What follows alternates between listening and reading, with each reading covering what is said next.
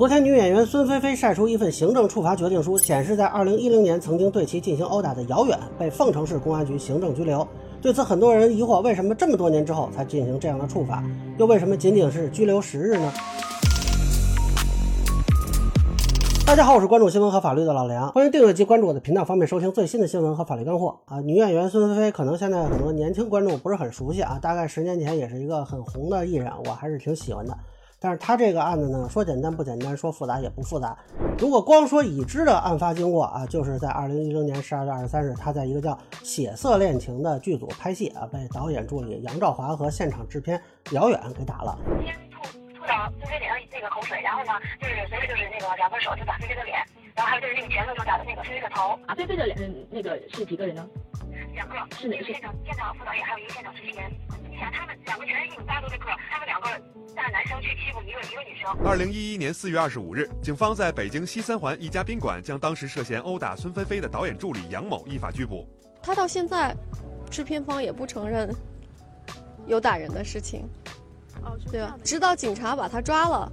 那后续呢？虽然有传说是被打成重伤、脑震荡等等啊，但是从公安机关的处罚看呢，应该是没有鉴定成轻伤以上啊，否则这就是一个刑事案子了啊。但是说简单呢，又不简单。按照孙菲菲的说法，她被打是有组织、有预谋的啊。她说导演曾经当面承认是自己让打的，甚至。有媒体的报道呢，说其助理捡到过一个 U 盘，里边有制片人扬言要打他的证据。而按照剧组当时制片人金峰的说法，这个孙菲菲在片场老是指手画脚，随时叫停，又教人家演员怎么演戏，跟导演的助理吵了起来。那 U 盘呢是被偷走的啊，这个说法好像不解决是否策划过打他的问题啊。那具体是怎么回事呢？我也不知道。而根据孙菲菲晒出的治安处罚决定书，当时这个导演助理杨兆华在二零一零年的四月被行政拘留七天，罚款二百元。啊，当然这个时间呢也有点久啊，一般治安案件用不了这么长时间。根据公安机关办理行政案件程序规定，通常是受理三十天内办理完成，重大疑难复杂延长三十天。但具体为什么这个案子用了这么久，呃，我也没有查到公开的回应啊，也不好说是不是超期了。这个原因呢，我们后边说。而孙菲菲晒出的最新的行政处罚决定，说是那个现场制片姚远被行政拘留十日，罚款五百元。有人说啊是正义不会迟到啊，也有人说这也太轻了吧，那应该判刑。那么为什么不是刑事处分呢？啊，其实前面提了，恐怕就是因为他的伤情不够，或者没有及时做伤情鉴定。殴打他人如果没有轻伤以上，就是治安案件；如果有轻伤以上，才会定成故意伤害。那有人说，是不是可以动用口袋罪、寻衅滋事罪呢？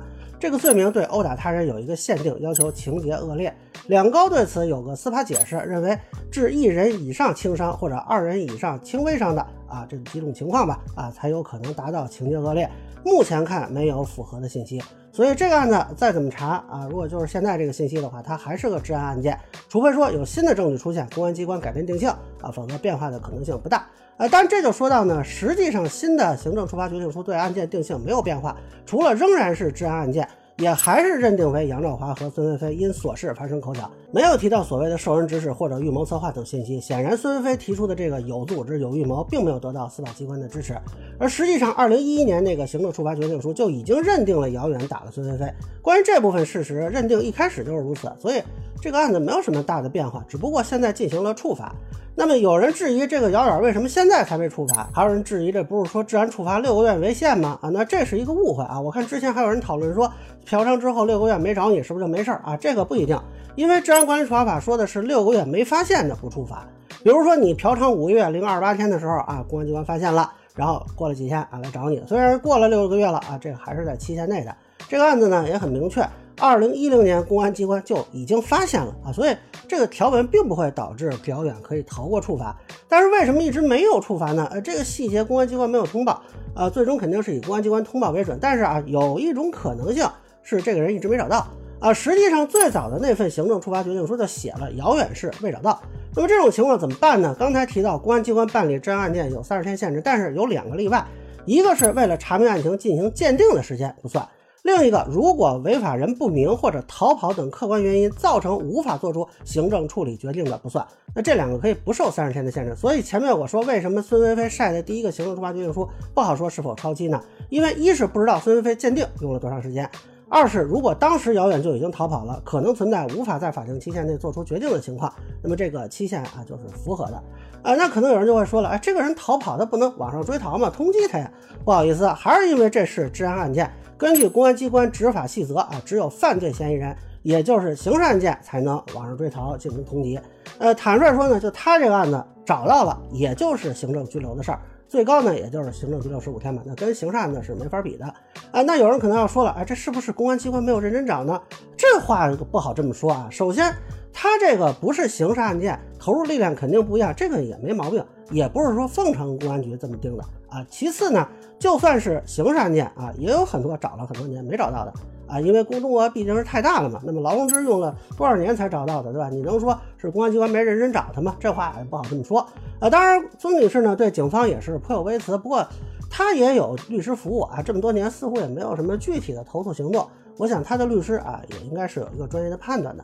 那再次强调呢，具体是什么情况我并不了解啊，这里只是一个分析供参考，最终还是要以公安机关的发布为准。